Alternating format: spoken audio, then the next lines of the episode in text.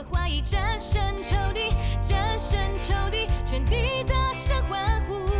这是耶和华所定日子，神的儿女当欢呼喜乐。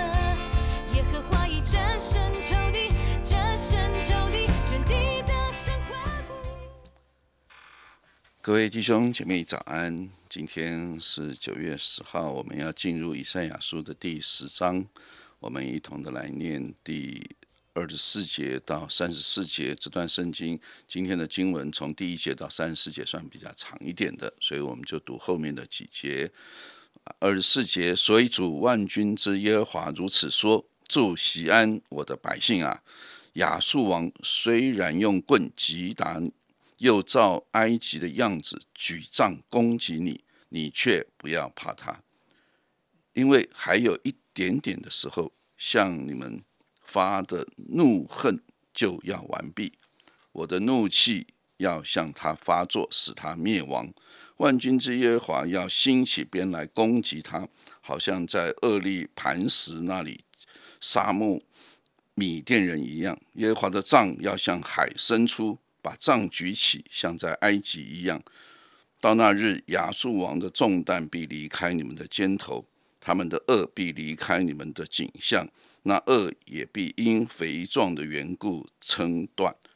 亚述王来到雅业，经过米基伦，在密我安放之众，他们过了一口，在加巴住宿，拉玛人占尽，扫罗的基比亚人逃跑。加林的居民啊，要高声呼喊；莱萨人呐、须听哀哉！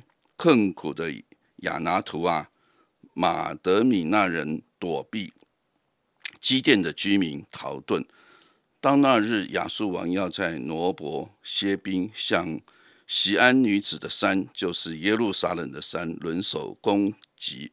看那主万军之耶和华以惊吓削去树枝，长高的必被砍下，高大的必被伐倒。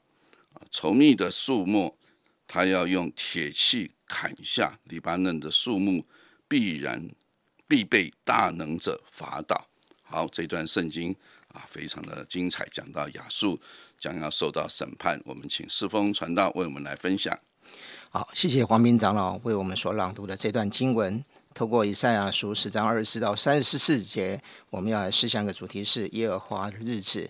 其实，在二十节、二十一节那边说到，到那日，以色列所剩下的和雅各家所逃脱的，不再倚靠那击打他们的，却要诚实倚靠耶和华以色列的圣者。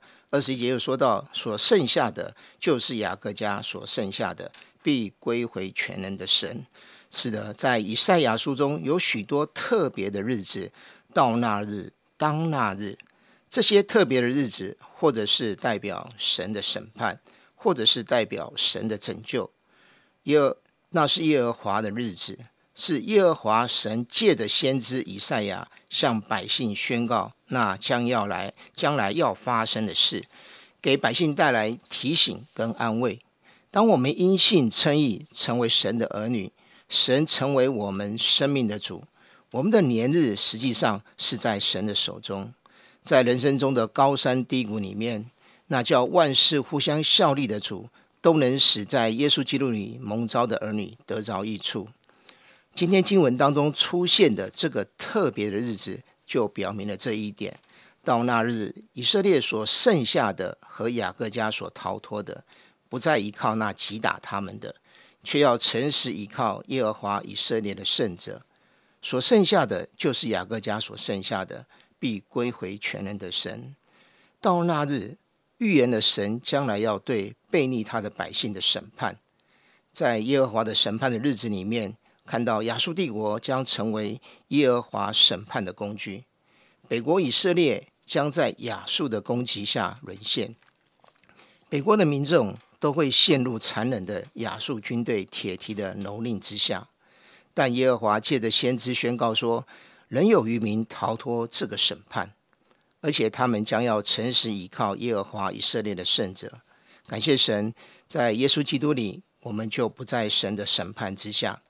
但耶和华以色列的圣者这个名词也提醒百姓，神是圣洁的，得蒙救赎恩典的人，理当活出与蒙恩的圣洁地位相称的生命。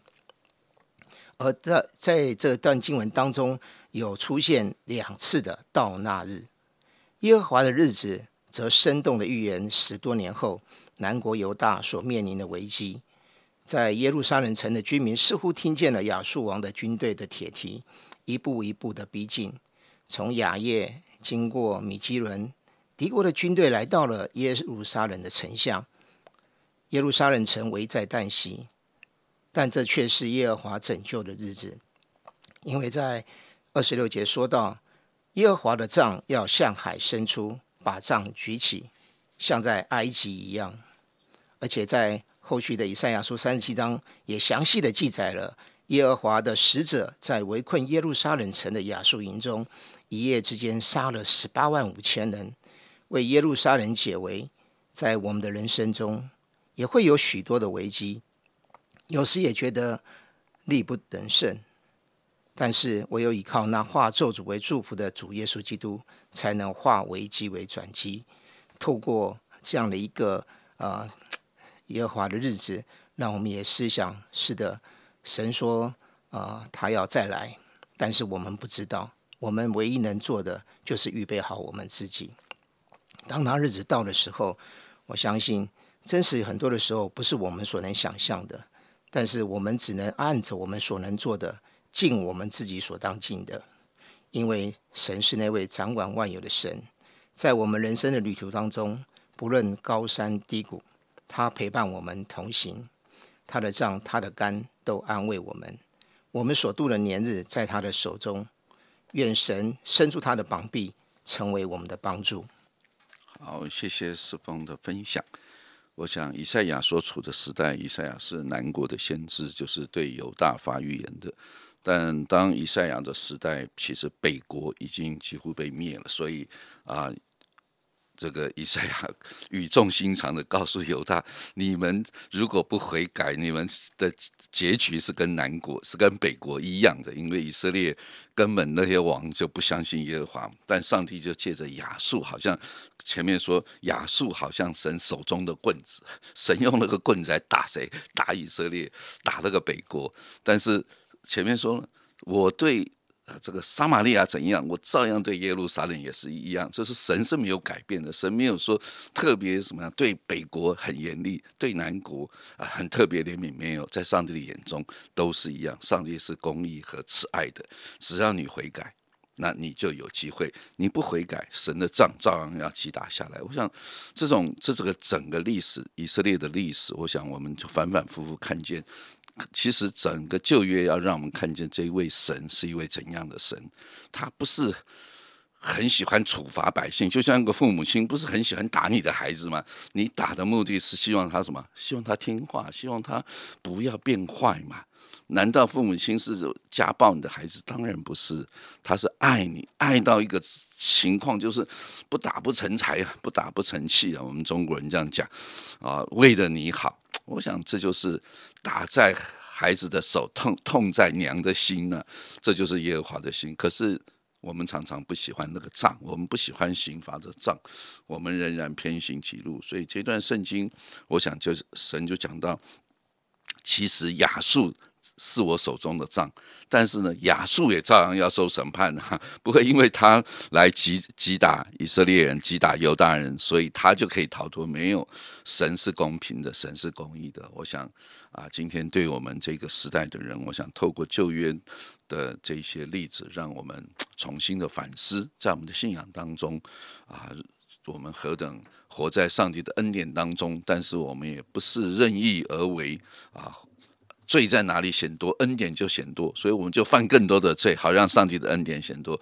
保罗说：“断乎不是，愿神帮助我们，仍然活在他的恩典当中，靠着圣灵所给我们的恩典和力量。”我们可以成为一个神所喜悦的儿女，爱我们的天父，我们感谢你，借着旧约的历史，你常常来提醒我们，常常光照我们，主啊，让我们活在你的恩典当中，但却不滥用这样子的恩典，主啊，我们而是谨慎的度日。我们知道，我们靠着自己，常常还是有软弱，常常还是会跌倒，甚至常常还是会犯罪，甚至常常还亏缺了神你的荣耀。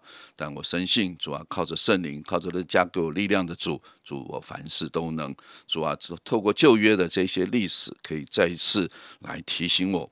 不要走前人所犯的错误的路，主啊，我们走在一个新的路上，就是你为我们预备的救恩的路。你给我们的是一个新的生命，我们不是靠着自己来过新生活，我们乃是靠着圣灵来过新的生活。愿神你祝福我们弟兄姐妹，今天一天靠着恩典，在你的恩典当中，我们为每一件事情。我们都来感谢赞美你，在每一件顺利的事情、逆境的事情当中，我们都可以来依靠你。祷告奉耶稣基督的名，阿门。